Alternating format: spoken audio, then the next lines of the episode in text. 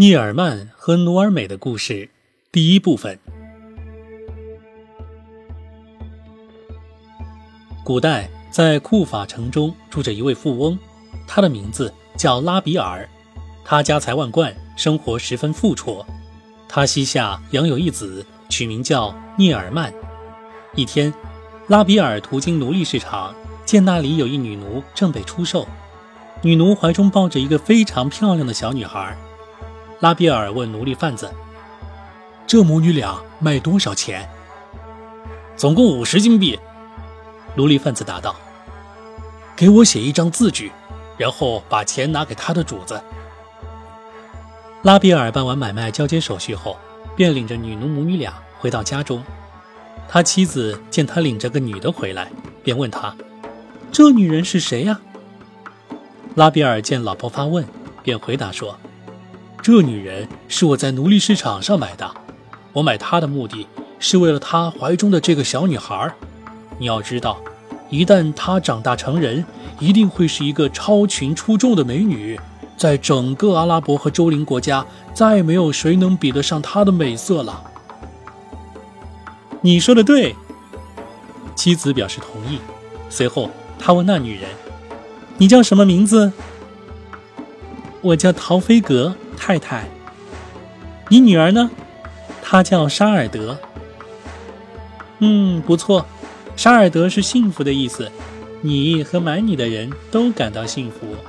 不过，我看还是改个名字更好些。你说呢，老公？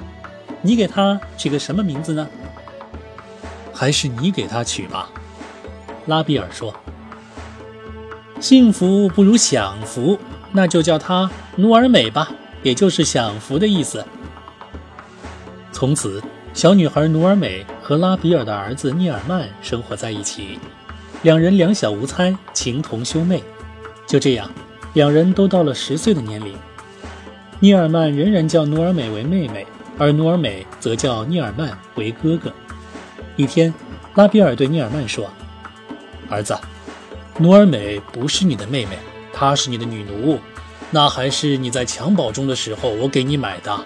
从今后，你别再叫她妹妹了。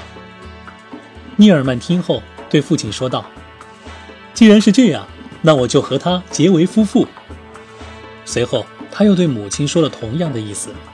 母亲劝阻他说：“她可是你的女奴啊。”尼尔曼不顾父母的反对，他深深地爱着努尔美，决心和她结为夫妇。就这样。又过去了九年，两人仍彼此深情执着地爱着对方，并且终于行了夫妻的大礼。在整个库法城中，没有谁比得上努尔美的美貌。随着年龄的增长，她熟读诗书，精通各门学问，歌咏弹唱无所不能。不仅在美貌上，而且在才能上，库法城中竟无人能与之匹敌。一日，夫妻俩坐在一起说笑。努尔美取过吉他，拨动琴弦，开怀歌咏，唱过一曲又一曲。她的美丽歌喉、婉转嗓音，使聂尔曼如醉如痴，沉浸在极大的幸福中。努尔美的美貌和才能传遍了库法城。库法城的统治者哈扎兹是个专事媚上、欺压百姓的官吏。他听说努尔美是个绝色佳人，便心生诡计。他想。我一定要把这个叫做努尔美的丫头弄到手，把她献给哈里发穆尔旺，因为在哈里发的宫中，没有哪个宫妃比得上她的美貌，也没有谁的歌比她唱得更好。他把管家老太婆叫来，对她说：“你到拉比尔公馆去，结识那个叫努尔美的女奴，想法儿把她拐带到我这儿来。”老太婆奉命行事。他把自己乔装打扮了一番，身穿一件粗羊毛衫，脖颈上挂一串只有上千个珠子的长念珠，手持一根拐杖，腰中别一个小水袋。打扮完毕，便一颠一跛地上路。一路上，他盘算着怎样才能把努尔美骗到手。就这样，在中午时分，他来到了拉比尔的公馆。他敲开大门，看门人问他干什么，他说。我是一个虔诚的穷老太婆，现在正是赏礼时间，我想在这个吉祥的地方做祈祷。喂，老太婆，这儿是拉比尔的公馆，不是礼拜四啊！看门人对他喊道：“我知道拉比尔家不是礼拜四。”老太婆说：“不过，告诉你，我是哈里发皇宫中的管家婆，老娘今天是出来散散心的。无论如何，我都不能让你进去。难道像我这样连皇宫和达官显贵的官邸都可以自由出入的人，连进拉比尔的公馆还要被禁止吗？”老太婆故意和看门人大声争吵。正在这时，尼尔曼路过此地，听见老太婆和看门人的争吵，他不禁笑了起来。随即，他叫老太婆跟他进屋。老太婆随尼尔曼进到屋中，见到努尔美，向他致以问候。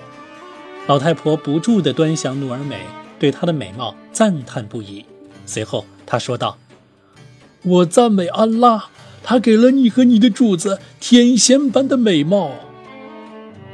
说毕，老太婆便走向祈祷室，跪下来祷告，嘴里不住地念诵悼词。就这样，她一整天都跪在地下，装作十分虔诚的样子，不停地祈祷，一直到天黑。这时，努尔美走过来，对他说：“大娘，您起来歇歇吧。”太太。常言说得好，谁想在来世过得好，就得在现世受辛劳；谁不在现世受辛劳，谁就甭想在来世过得好。老太婆回答道。努尔美给老太婆端来食物，对她说：“大娘，请您吃点东西吧，同时也请您为我祈祷和忏悔。”太太，我现在正在封斋。你是一个年轻的女孩子，可以吃喝玩乐，安拉会宽恕你的。岂不闻安拉说过，谁忏悔得到宽恕，谁就是安全的，就是行了善事。老太婆装模作样的说道。努尔美和老太婆坐在一块儿聊起了天。过后，努尔美对尼尔曼说：“以安拉之名起誓，这老太婆真是虔诚极了。”让她在这住些日子吧，那就给他专辟一个祈祷室，别让任何人去打扰他。也许借助他的虔诚，我们还会获益。愿安拉使我们永不分离。尼尔曼深情地说。老太婆整夜都在祈祷，嘴里不停地念诵着悼词。天亮了，她来到尼尔曼和努尔美面前，向他俩祝福一番后说道：“主人，太太。”我要告辞了，大娘，您要去哪儿呀？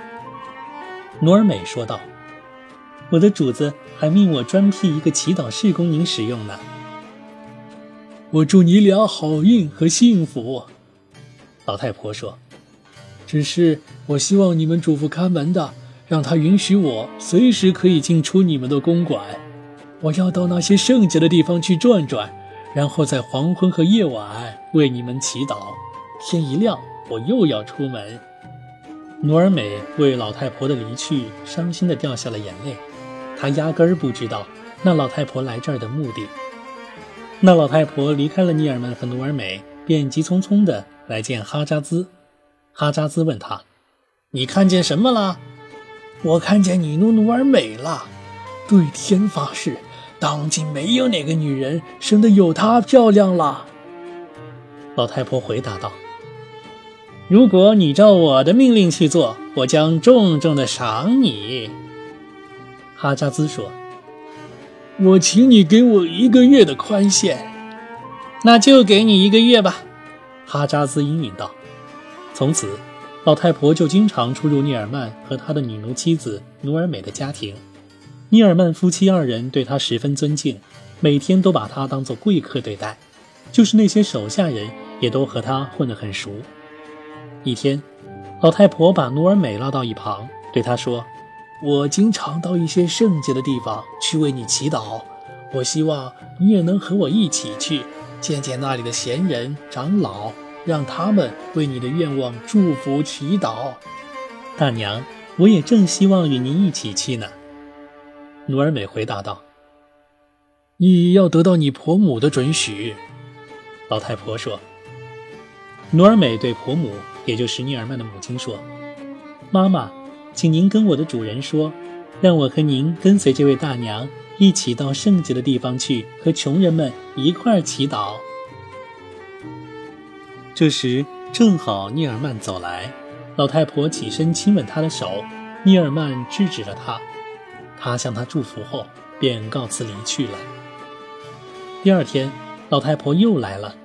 而这一天正好尼尔曼不在家，他对努尔美说：“昨天我已经对你们说过了，你现在就跟我走吧，趁你主人没回来前就赶回来。”努尔美对婆母说：“请您允许我和这位虔诚的大娘一起去圣洁的地方看看长老们吧，我在我的主人没回来前很快就赶回来。”婆母说：“我怕尼尔曼知道了不好。”老太婆说：“我不会让他坐在地上，而是让他站着看，很快就回来的。”说毕，他拉着努尔美就往外跑，一直跑到哈扎兹的官府。他把努尔美放在一间阁楼上，便去向哈扎兹报告。哈扎兹走上阁楼，一见努尔美，简直惊呆了。他一生中还从没有见过这么美丽的女人，真是不啻天仙下凡，光彩照人。努尔美看见哈扎兹前来，赶忙用面纱遮住面容。哈扎兹一直端详着努尔美，然后他召来副官，速速把努尔美带往大马士革宫廷，送给哈里发穆尔旺。他还书写一封信函，让副官带上，说：“你把这封信交给哈里发，从他那儿取回函后，赶紧回来报告我。”副官领命而去。他将努尔美放在一头骆驼上。带领五十名骑兵急急上路，努尔美此时方知受骗。她因与丈夫分离，一路上哭得死去活来。副官一行来到大马士革，通报宫廷，觐见哈里发，将哈扎兹赠送美女之事禀明。诸事交割完毕，并讨得哈里发回信，副官便告辞出宫，回库法复命去了。哈里发将努尔美置于一间阁楼之中。他回到后宫，对王后说道：“哈扎兹用一万金币在库法城为我购得一个王公贵族家的女子，还捎来了这封信。如今这女子已被我安排在宫中。愿安拉赐您吉祥，吾王鸿福齐天。”王后说：“哈里发有一个妹妹，这一天正好来到阁楼，见努尔美坐在那儿，便说道。”安拉真是有眼！你是谁？你的身价就是十万金币也不为过。”努尔美说道。“这位可爱的小妹妹，请你告诉我，这是谁的宫殿？这座城市叫什么名字？”“这座城市叫大马士革，这是我哥哥哈里发穆尔旺的宫殿。看来你对这一切还不知道吧？”“这些我确实不知道。”那把你卖了，拿了你身价钱的人没有告诉你吗？哈里发已经把你买下了。努尔美听后不禁泪如雨下，伤心地哭了起来。他说道：“这全是骗局。”继而他又想：如果我将实情说出来，谁也不会相信我。我最好还是默不作声，暂且忍耐，因为我相信我终将会得到解救的。想必他便低垂下头，面颊上露出红晕，似害羞又似因旅途劳累所致。哈里发妹妹见此情景，便离他而去。第二天，他又来到努尔美跟前，带来绸缎衣衫和珠宝项链，给她穿戴上。一会儿，哈里发前来，坐在他身边。他妹妹对他说：“瞧呀，世界上再没有比她更美的美人了。”哈里发命努尔美揭去面纱，但努尔美一动也不动。哈里发只看到她雪白如脂的手腕，这就也使得他心荡神摇，深深的喜欢上她。他对妹妹说：“三天后我再和他同房，这几天你和他在一起，别让他感到生疏。”说罢便离去。努尔美一直为自己的处境发愁，她内心强烈的思念着自己分离的丈夫。到了夜里，她浑身发烧，不吃不喝，身体极度虚弱，面色也发黄，失去了原来的美貌。哈里发得知后，急忙前来看她，并召来宫廷御医为他诊治，但是没有哪个医生能治得好他的病。这就是努尔美的情况。那后来呢？尼尔曼那边会发生什么样的故事呢？不要着急，欢迎收听下一回《尼尔曼和努尔美的故事》第二部分。